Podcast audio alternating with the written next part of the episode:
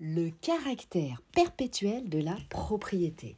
Bonjour à toutes, bonjour à tous, ici Sophie Vergès, je vous souhaite la bienvenue sur ce nouveau podcast.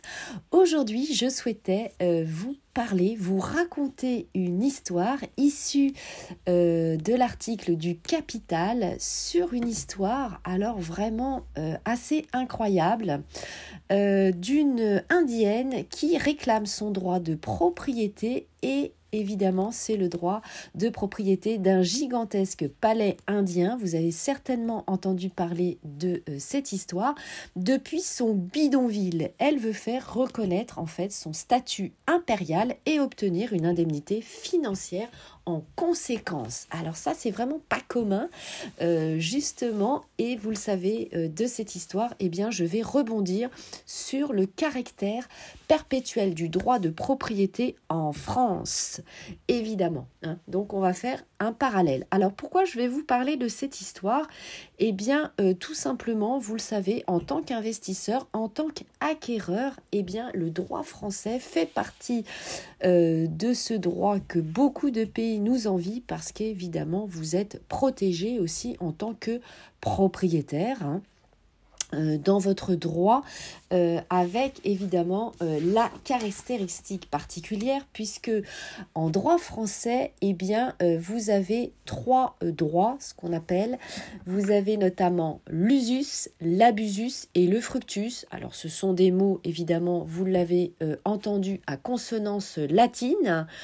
Euh, l'usus signifie que vous avez le droit d'utiliser le bien comme vous le souhaitez.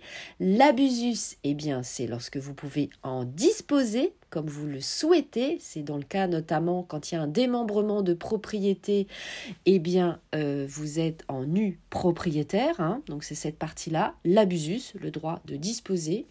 Et le dernier droit immobilier, hein, donc vous avez euh, trois notions dans le droit de propriété, c'est bien sûr le fructus, le droit d'en percevoir les revenus, les fruits, hein, fructus évidemment, vous l'avez compris, c'est les fruits, et à ce titre, en cas de démembrement, vous êtes évidemment usufruitier. Alors tout d'abord, je vais vous raconter cette histoire. Bien sûr, restez bien euh, jusqu'au bout euh, pour euh, comprendre aussi comment ça peut évidemment s'appliquer en droit français parce que eh bien, euh, ce sont des cas très rares de euh, réclamer sa propriété, mais euh, ça arrive. Alors, cette femme, donc cette femme indienne de 68 ans, se bat pour faire reconnaître son statut impérial et obtenir une indemnité financière en conséquence. Donc, je vais vous lire évidemment l'article du Capital. donc, vous pouvez retrouver bien sûr sur le site internet capital.fr. Et ensuite, eh bien, on verra ensemble, comme je vous le disais, euh, le caractère perpétuel en droit français. Alors, cette femme clame être euh, une héritière de la dynastie qui a fait bâtir le Taj Mahal. Hein. Euh, quand même. Euh, c'est pour ça que euh, vraiment ça m'a interpellée. J'avais envie de vous dire rien que ça. Alors, depuis son minuscule appartement d'un bidonville de Calcutta, Sultana Begum, donc c'est son nom, 68 ans, se bat pour obtenir la propriété d'un palais impérial. Parmi ses modestes biens, le plus précieux est sans nul doute son acte de mariage avec Mirza Mohammad Bedar Bakht, qui affirmait être l'arrière-petit-fils du dernier souverain de l'empire musulman mongol. Alors, en effet, évidemment, lorsque vous allez euh, revendiquer votre droit, vous devez avoir euh, des documents, euh, et notamment des documents, puisque vous le savez, nous, lorsque nous faisons l'acquisition, d'un bien immobilier, bien sûr, c'est euh, notarié. Hein. Donc nous avons une trace, et notamment bien sûr à la publicité foncière, puisque évidemment ça déclenche les impôts notamment les taxes foncières sur les propriétés bâties ou non bâties, si vous avez un emplacement euh, de parking. Et donc, évidemment, eh bien, à ce titre, ça vous fait des documents, puisque sachez que lorsque vous payez les taxes foncières, eh bien, ça fait foi justement pour définir votre propriété. Donc, Sultana Begum, évidemment, a ce précieux euh, document qu'elle conserve, évidemment, j'espère, avec grand soin. Pouvez-vous imaginer que les descendants des empereurs qui ont construit le Taj Mahal vivent aujourd'hui dans une immense pauvreté? C'est la question évidemment euh, que pose cette sexagénaire qui depuis la mort de son époux en 1980 vit dans le plus grand dénuement. Sachez que évidemment à ce titre, votre notaire, et euh, évidemment euh, c'est entièrement gratuit, peut vous transmettre les documents si vous les avez perdus alors évidemment, conservez-les euh, dans un endroit sécurisé. Pourquoi pas euh, louer euh, par exemple un coffre-fort à votre banque, hein, puisque ce sont des documents évidemment que vous devez garder à vie. Alors, depuis une décennie, un seul objectif anime cette femme, vous l'avez compris évidemment, c'est faire reconnaître son statut impérial et obtenir une indemnité financière en conséquence. Très tenace, Sultana Begum a intenté une action en justice pour faire reconnaître quelle est la propriétaire légitime du Fort Rouge de New Delhi. Propriétaire légitime. En effet, elle cherche à faire reconnaître son entièreté de droit à la propriété. Cet immense palais fort du XVIIe siècle, inscrit au patrimoine mondial de l'UNESCO, donc c'est quand même pas rien, représente l'apogée de la créativité mongole.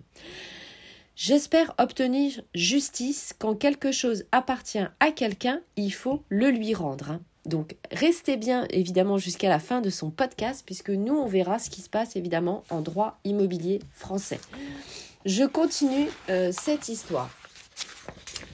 Donc la cause de cette femme est soutenue évidemment par des militants, repose sur le postulat que la lignée de son défunt mari remonte à Bahadur Shah Savar, dernier empereur mongol d'Inde. D'après elle, le gouvernement occuperait illégalement son palais. Lors du couronnement de ce, de ce, dernier en 1837, le pouvoir des Mongols se limitait à New Delhi et sa périphérie, après notamment la colonisation de l'Inde par les Britanniques. Vingt ans plus tard, quand éclate la première guerre d'indépendance contre la Compagnie anglaise des Indes orientales, les mutins désignent Bahadur Shah Zafar, chef de cette insurrection. L'empereur, qui était plus enclin à écrire des poèmes qu'à faire la guerre, savait ce soulèvement voué à l'échec. En un mois, l'armée britannique avait encerclé Delhi et écrasé la révolte, exécutant les dix fils survivants de Zafar Bahadur Shah en dépit de sa reddition. Vous voyez, l'histoire, évidemment, est assez terrible. L'empereur avait alors exilé avait alors été exilé vers la Birmanie, où il était mort cinq ans plus tard en captivité et dans une grande misère. De nombreux bâtiments du Fort Rouge avaient été démolis dans les années qui avaient suivi ce soulèvement et le palais était tombé en ruine avant que les autorités coloniales n'ordonnent sa rénovation au début du XXe siècle. Depuis, il est le symbole de l'indépendance de l'Inde.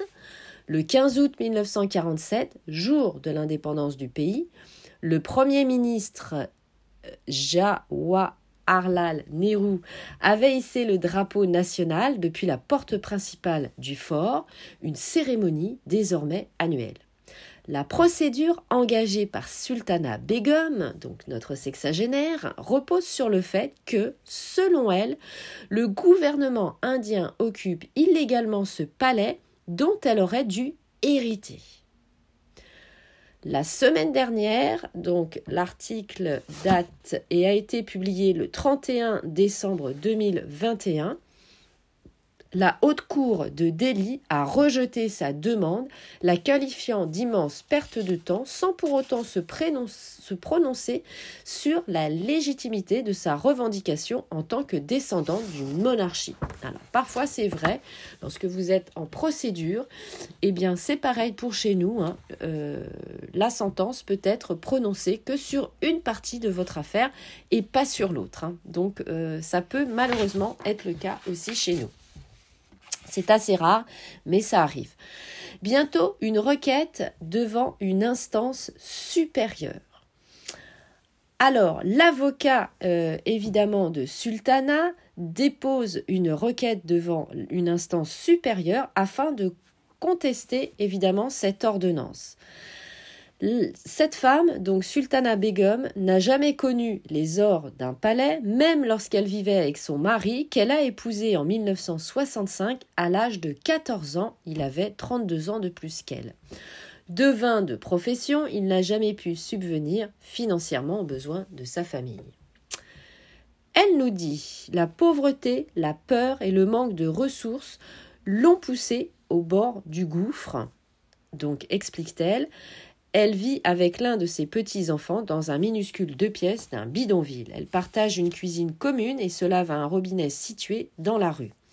Pendant des années, elle a tenu un petit euh, magasin de thé, mais il a été démoli afin d'élargir une route.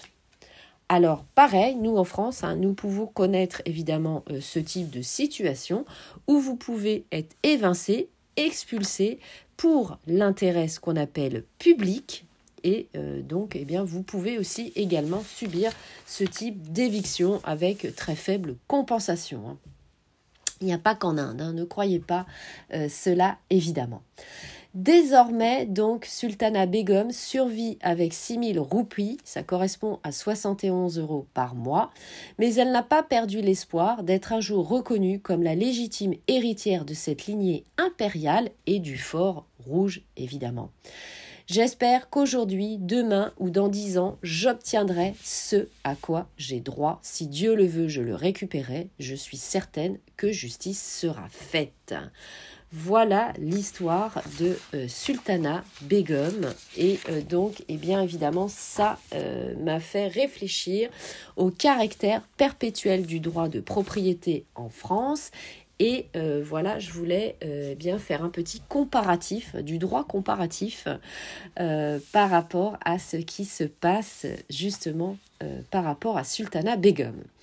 Alors, il faut savoir, donc je vous ai expliqué tout à l'heure évidemment euh, la définition du droit de propriété avec ces trois droits, l'usus, l'abusus et le fructus. Donc je vous invite vraiment à réécouter le début de ce podcast pour la définition. Et donc, évidemment, lorsque vous êtes propriétaire, eh bien, vous avez ce qu'on appelle le caractère perpétuel de droit de propriété qui est inhérent à la définition de la propriété puisque cette dernière s'attache à un bien sur lequel elle porte. Il faut retenir que la propriété d'un bien durera aussi longtemps que le bien sur lequel elle porte dure. Il peut arriver aussi que le droit du propriété puisse durer même au-delà de la disparition de l'objet sur lequel elle porte. Alors c'est un cas particulier lorsque la chose disparaît, réapparaît. C'est une affaire euh, relatée dans un arrêt de la Cour de cassation du 23 euh, juin 1972. C'est le numéro 70-12960. Ça s'appelle l'étang Napoléon. Dans le cas euh, la Cour de cassation a retenu que le droit de propriété a vocation à se maintenir dans le temps, car le droit de propriété a survécu à la disposition temporaire du bien en cause. C'est des cas assez rares, évidemment. Alors maintenant, on va voir quelles sont les conséquences de la perpétuité du droit de propriété. Alors il existe deux conséquences, c'est la propriété se transmet aux ayants droit on l'a vu évidemment euh, dans l'histoire de Sultana Begum. Hein. Elle réclame évidemment euh, par le fait euh, d'être l'épouse hein, et donc d'avoir son document. De même, eh bien, la propriété ne se perd pas par le non-usage. On va le voir évidemment un petit peu plus loin. Alors, la transmission de la propriété se transmet aux ayants droit à titre particulier ou bien à titre universel. Cela permet de distinguer la propriété de l'usufruit. Donc, c'est évidemment quand il y a un démembrement de propriété, quand vous n'avez que un droit de euh, propriété parmi les trois que je vous ai cités tout à l'heure, usus, abusus, fructus, dans la mesure donc où ce second droit réel ne se transmet pas par succession. Hein. Nous parlions de l'usufruit. En outre, le droit de propriété ne se perd pas par le non-usage, contrairement aux autres droits réels. En d'autres termes, il n'existe pas de prescription extinctive, c'est-à-dire qui s'éteint, sur le droit de propriété. Cette règle se retrouve à l'article 22-27 du Code civil. Le droit de propriété est imprescriptible. Cela implique que l'action en revendication peut être utilisée à tout moment et elle ne se prescrit pas. Toutefois, le défendeur peut opposer une possession contraire, c'est ce qu'on appelle la possession trentenaire.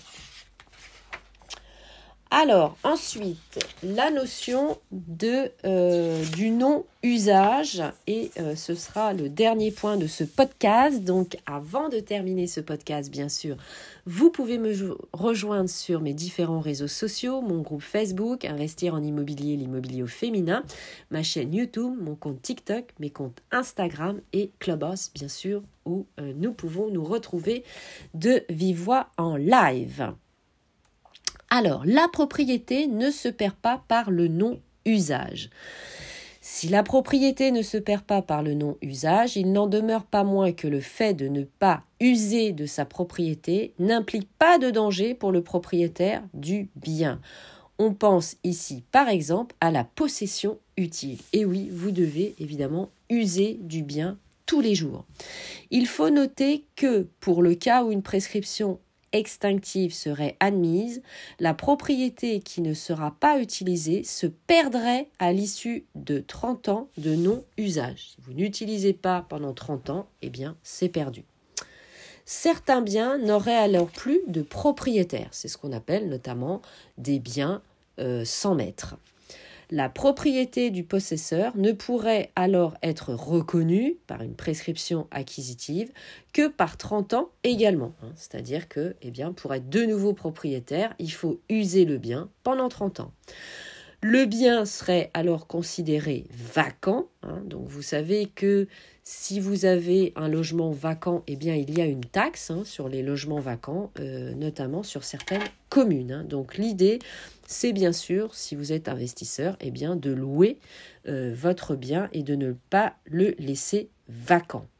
Donc, le bien serait vacant si le possesseur n'est pas en mesure de démontrer une possession utile pendant ce délai.